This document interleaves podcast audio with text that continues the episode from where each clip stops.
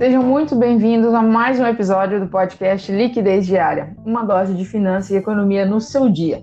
Para quem não me conhece, eu sou a Aline. Eu sou o Nicolas, estudamos economia juntos e eu sou um colaborador do projeto, juntamente com a Aline.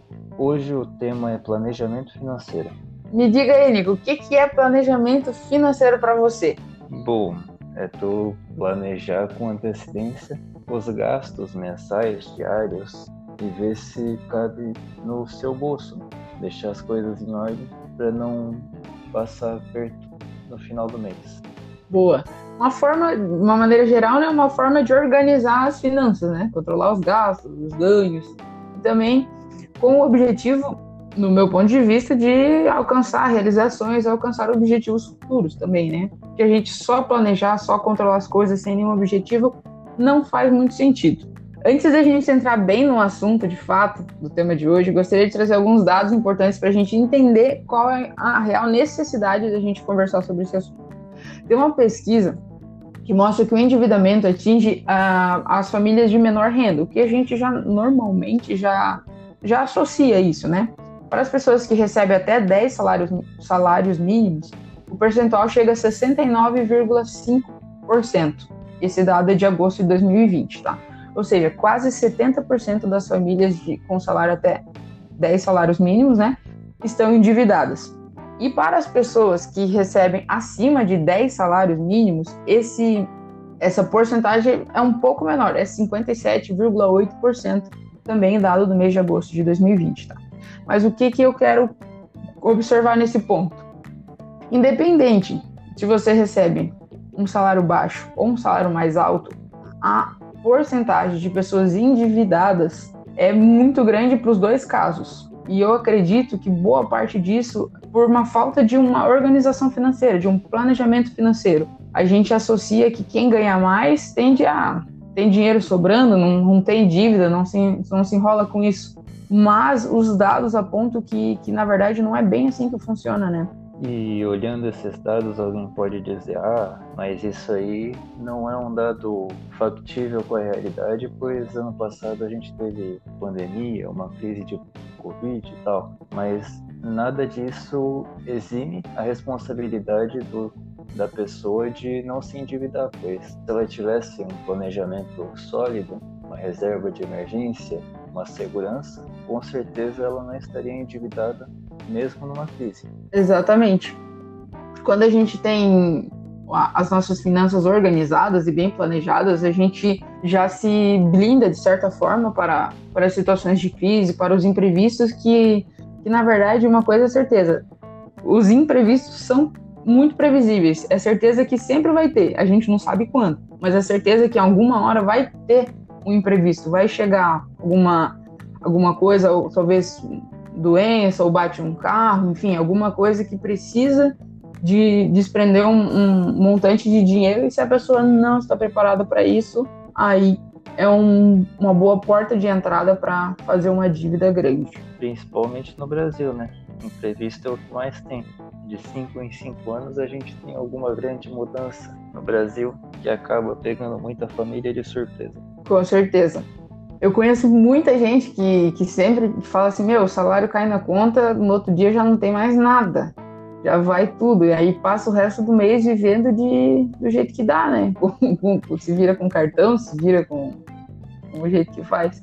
Mas é porque falta um planejamento, falta uma organização de, dessas finanças, saber onde vai cada coisa do cada gasto, né? As pessoas normalmente nem conhecem o tanto que gasta, não sabe exatamente quanto que gasta, com, principalmente com coisas pequenininhas, vamos dizer assim, com, vai até um lugar, passa Uber no cartão, passa compra isso, compra aquilo e quando vê foi boa parte do salário e a pessoa nem percebeu. Na verdade, na verdade tem gente que, por exemplo, com um carro conta o valor da parcela e nem a gasolina coloca na conta, né? Pensa é verdade. quanto gasta mensalmente com as outras coisas que não seja a parcela do carro ou coisa do tipo.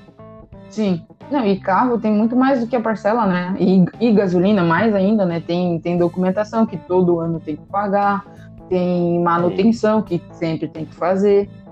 é, é e complicado. a pessoa que quiser ir um pouco mais a fundo, até a amortização deveria ser colocada no papel, porque tudo isso é uma perda de patrimônio, né? Não tem como tu fugir disso. Tem que ter a noção do que tu tá comprando e o que tu tá perdendo com isso. Com certeza, porque uma coisa a gente sabe, né? Que carro dificilmente. Difícil não, nunca valoriza, na verdade, né? Tu compra ele por um valor, mas tu não consegue vender nem pelo mesmo preço que comprou. Ah, dependendo do carro, depois de uns 70 anos, tu consegue um bom valor. Né? mas aí, né, até lá, até lá a gente já desistiu. Né? É, não é um bom investimento. Não, não, acho que não compensa. É longo prazo, mas acho que não compensa. Cara, olha só. O, assim, em cada 10 pessoas que adotam um método apropriado de controle, somente um terço dessa galera aí planeja o mês com antecedência. É bem normal as pessoas simplesmente e tipo assim, vai anotando, vamos dizer assim, registrando conforme vai gastando as coisas e só no fim do mês ela vai saber como é que gastou. Né? A maioria faz, faz assim, as que dizem né, que controlam as finanças, normalmente faz isso. Recebe o salário e vai anotando, ah, gastei 100 de gasolina, quer dizer, vai mais que 100 de gasolina no mês, mas enfim, só para fazer o exemplo, né? No, tanto com o mercado, tanto com, com remédio, tanto assim. Aí no final do mês que ela vê que ela ou gastou mais do que tinha, ou vê o quanto que gastou, se sobrou alguma coisa. Sendo que o, o, ideal seria que a gente planejasse as finanças com antecedência, né? Vai en entrar no mês seguinte já sabendo no que, que vai gastar, já tendo isso é planejado. Um bom exemplo de como isso pode ajudar na tua vida, tenta fazer um teste. Pega 150 reais, por exemplo, e diz: hoje eu vou no mercado, eu vou gastar 150 reais, independente do que eu precise trazer. Tu vai e vai trazer 150 reais. Não vai gastar mais do que tu pensou, nem menos. E se tu fizesse isso com a tua vida, no geral, planejasse todo o teu salário dessa forma, provavelmente tu não gastaria mais do que tu tem, porque tu saberia o que tu vai gastar, saberia onde tu vai alocar os seus recursos. Isso pode ajudar muito. Com certeza a gente colocar limites também nos nossos gastos, que são gastos variáveis, na verdade, querendo ou não, comida, né? Cada vez que a gente vai no mercado tá, tá um preço diferente, mas a gente colocar um limite, estipular um, uma meta para alcançar, com certeza ajuda muito a dar uma controlada nas finanças, né? Dar uma segurada ali.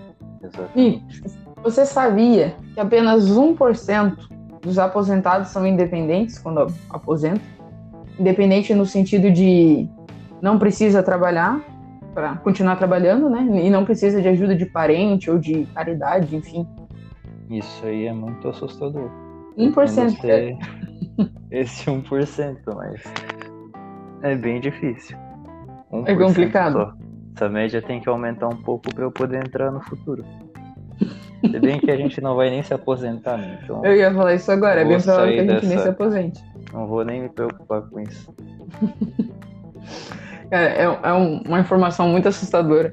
E assim, isso reflete, na verdade, a, a situação financeira da, da nossa população, na verdade, né? O nível de, de entendimento, de conhecimento financeiro. Porque assim, se eu sei que depender da aposentadoria do INSS, pelo menos não que eu venha melhorar minha qualidade de vida, mas pelo menos manter a que eu tive enquanto trabalhava, vamos dizer assim, cara, eu, eu, eu particularmente, eu pensaria numa outra solução, algo que eu possa fazer para não ter um, uma queda tão grande na qualidade de vida, né? De ficar dependendo ou de continuar trabalhando até morrer, sei lá, ou continuar, ou precisar depender de, de parente, de filho, de, enfim, ou de caridade, essas coisas assim. Né? É complicado. Se a pessoa faz um planejamento, por exemplo, quanto mais jovem, melhor, né? Mais fácil para, tipo assim, o, o, sacrifício é menor, né? A gente, tempo, né? não, com certeza.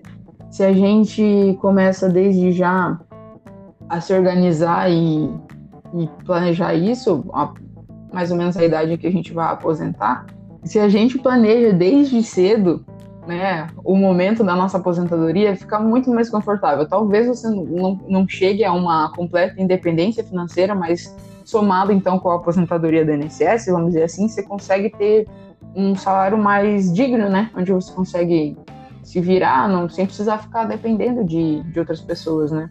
Uhum. É, o, di o dinheiro e a falta de planejamento financeiro é, é a causa de, de na verdade, é problema é a causa dos problemas da maioria das, das pessoas. Todo mundo fala aqui que, ah, que dinheiro é problema. Tem problema com dinheiro? Todo mundo tem. É difícil você encontrar uma pessoa que fala não, sou suave, não tenho nenhum um problema com dinheiro, nenhuma dificuldade. Provavelmente essa pessoa é rica.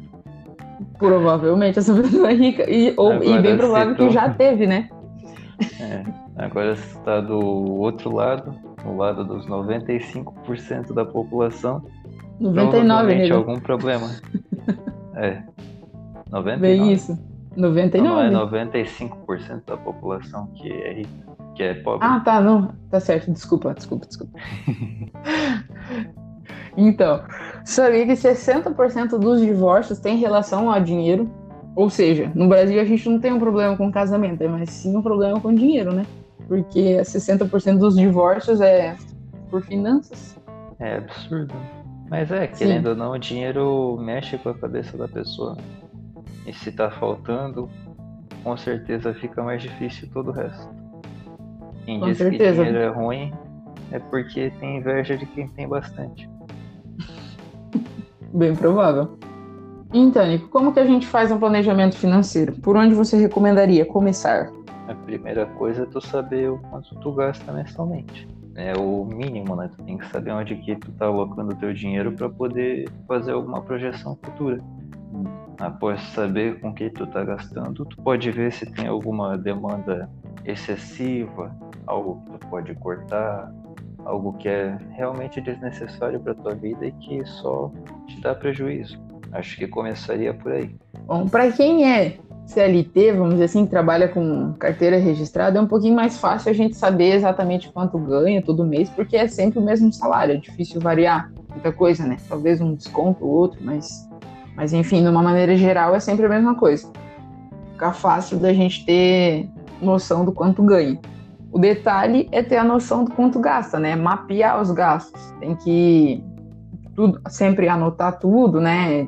Tudo que gasta, desde o do chiclete que compra na conveniência do posto até as coisas mais caras também, né? É importante ter tudo anotadinho para saber onde está indo, onde é que está se diluindo todo esse salário que, que muitas vezes não quando vê já acabou e o mês não acabou ainda, né? Que é o pior.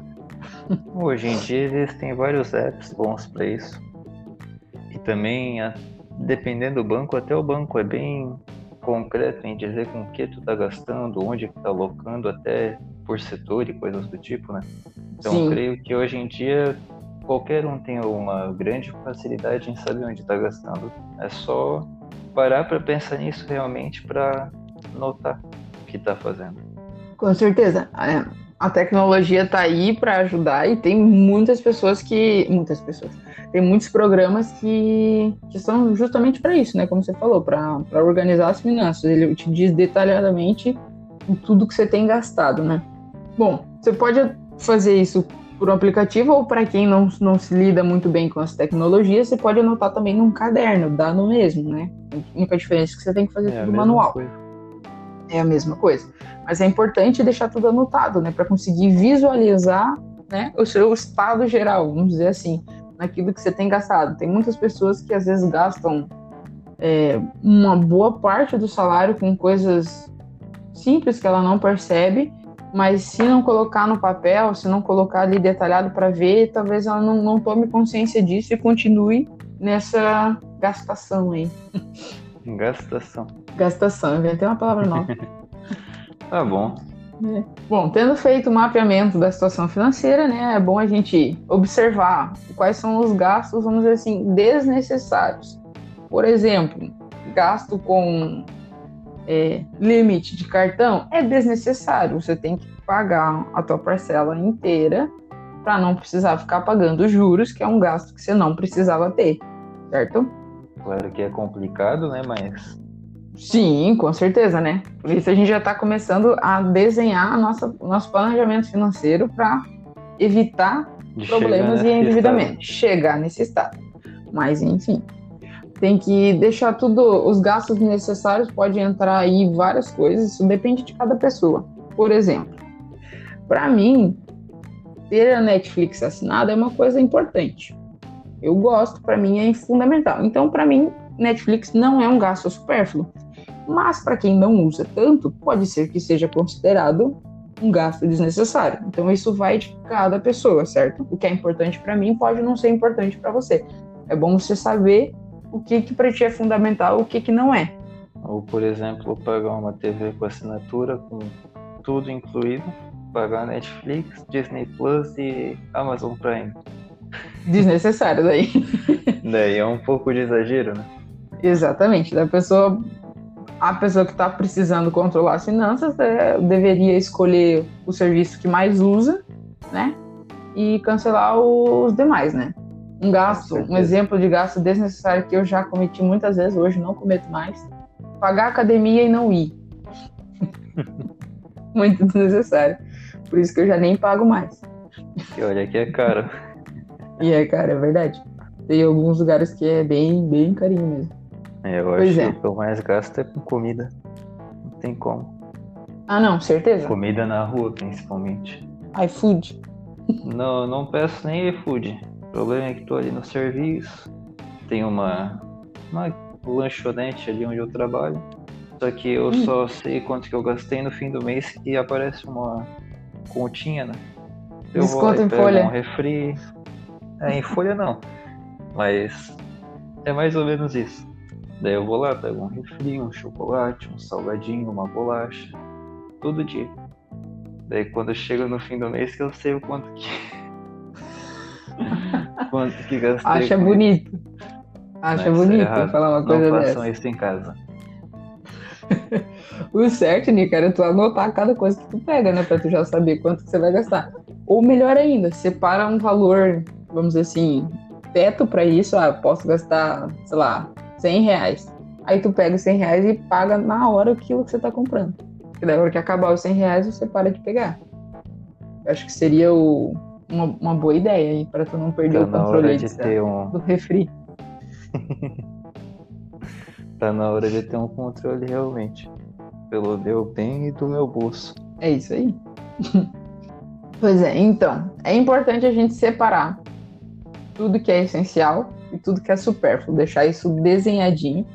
No teu caso, isso daí comprar refri, chocolate, tem que ver aí a prioridade, né? Ver se isso é essencial mesmo ou não, né?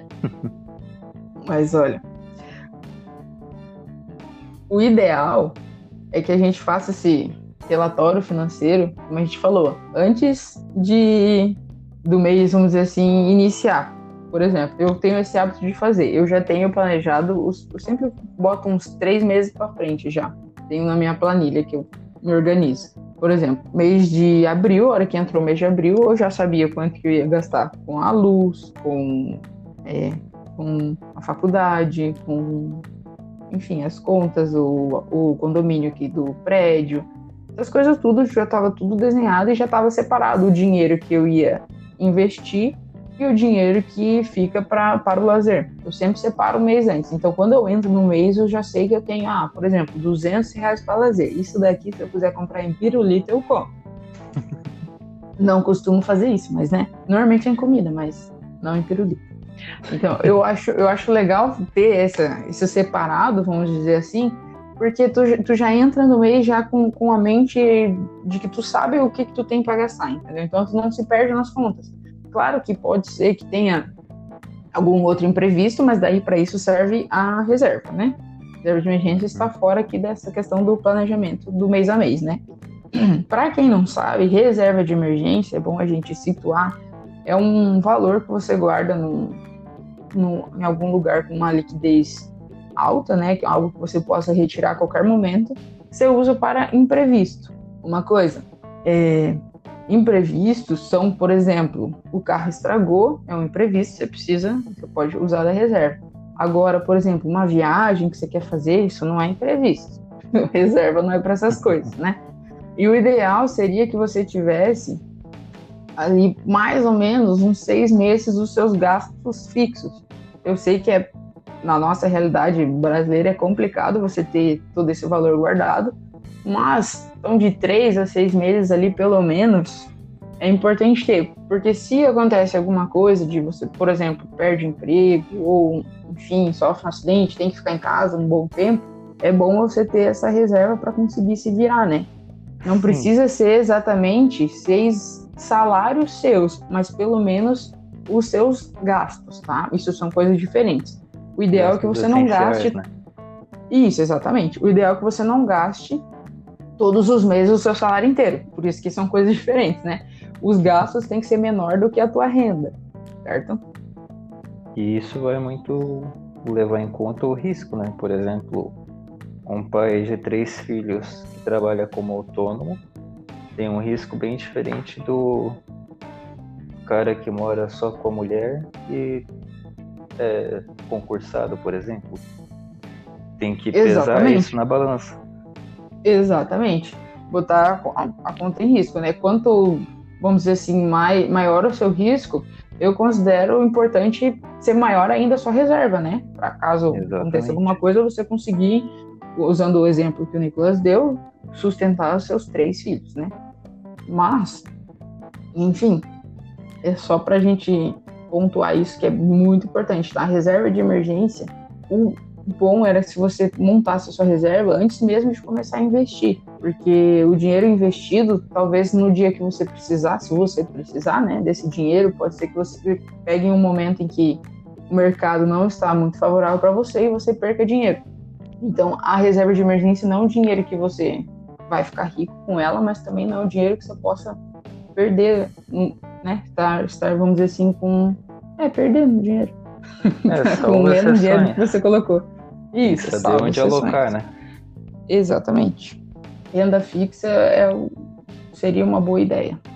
Rendendo inflação mais alguma porcentagem ou coisas Isso. do tipo para garantir o o como chama para garantir que tu não perca com a inflação, né? Ah, sim. Com certeza. Agora, com a taxa Selic subindo, a gente pode ter algumas oportunidades um pouco melhores, principalmente para títulos pós-fixados. Então, é algo para quem quiser dar uma estudada e ver se vale a pena ou não. Sim, ah, cada, cada analisar qual é o seu objetivo, né? E qual é a tua prioridade. Então, você consegue achar boas oportunidades de, de renda fixa que são bem seguros, você não vai perder o dinheiro e com boas chances de também estar acima da inflação, né? Que é importante também, senão você perde o poder de compra, né? Exatamente. Um dos motivos, vamos dizer assim, da gente exercer um planejamento financeiro, não somente para controlar os gastos, né, como a gente estava falando até agora, de para não, não acabar entrando em dívidas e percam o controle em si, mas também uma coisa importante para a gente alcançar objetivos, né? Separar, ter, ter organizado as finanças e separar um, um dinheiro todos os meses para realizar sonhos. Por exemplo, eu eu tenho um sonho de conhecer os Estados Unidos, por exemplo, né? De viajar para lá. Mas se eu for esperar cair um dinheiro na mão assim para eu ir para lá, vai demorar muito para isso acontecer. Bem provável que não aconteça. Então, o que, que eu faço? A gente, o, o ideal seria, né, você se preparar para isso, dar um prazo, por exemplo, ah, eu quero ir daqui a dois anos.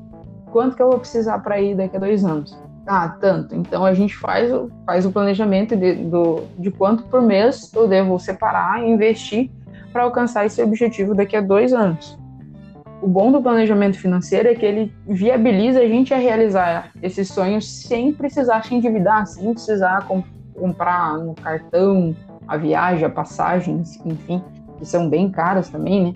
Sem a gente precisar, vamos dizer assim, tu faz a viagem, tu passa mais dois anos pagando a viagem para frente. Aí as coisas que você quer realizar ali depois dessa viagem, você vai ficar mais atrasado ainda, porque você ainda está pagando a viagem que você fez há dois anos atrás. Dá para entender o quanto mais isso... de última hora, mais tu paga, né? Não, com certeza. Com certeza, fica cada vez mais, mais caro, né? Então, uma das ideias do, um dos objetivos também do planejamento financeiro é, é isso, viabilizar os sonhos da gente, né? Ajudar a gente a alcançar objetivos de, por exemplo, ah, trocar de carro ou fazer uma viagem, como dei exemplo, né? Alcançar é, esses objetivos com um planejamento, com uma saúde financeira, né? Sem comprometer a renda familiar, né? Justamente. Uma coisa importante também para a gente ter um bom planejamento financeiro é a gente realmente estudar sobre o assunto, né? Sobre, sobre as finanças, a gente entender como funciona, é, como que o, o dinheiro funciona, vamos dizer assim, estudar sobre investimentos, estudar sobre, como a gente citou, renda fixa, enfim, todas essas coisas que, que englobam, vamos dizer assim, o mercado financeiro, é importante para a gente saber aonde é o melhor lugar para a gente aplicar o nosso dinheiro com os objetivos que individuais, né? Que cada um tem um objetivo diferente. Então, e cada para cada objetivo tem um, um investimento diferente que você deve, deveria fazer. É importante estudar para isso também, né? E claro que a gente aqui no Liquidez Diária também vai trazer muito desses outros temas sobre investimentos e renda fixa, renda variável. Todos esses conteúdos a gente também vai estar falando aqui dentro dos próximos episódios, né? Então, para quem está procurando um livro rápido, barato, para entender um pouquinho melhor do porquê investir, do porquê guardar, do, do que a gente está tratando aqui no podcast, né? Um livro que eu recomendaria para qualquer um que quisesse ingressar, começar a entender sobre o dinheiro em si, seria o livro O Homem Mais Rico da Babilônia. Um livro curtinho, qualquer um aí lê no máximo em um mês, que conta a história de um cidadão babilônico que decide aprender da onde que vem o dinheiro, como que ele funciona e por que que tem gente que tem muito e ele tinha pouco. Então é uma jornada bem legal, interessante de ler e muito instrutiva. Show de bola, Nico. Boa recomendação de leitura. Mas então é isso, pessoal. Muito obrigado por ter ficado com a gente até aqui. Espero que tenha gostado. Não esqueça de seguir nosso podcast na, sua, na plataforma digital preferida que você está nos escutando. Siga também o nosso perfil no Instagram, é diária. Siga também, se você quiser, o meu perfil, é Passos. E o do Nicolas também, fala aí teu Insta, Nico. É nico.gomes, N-I-C-O.G-O-M-S. E é isso aí, nós ficamos por aqui. Muito obrigado e tchau.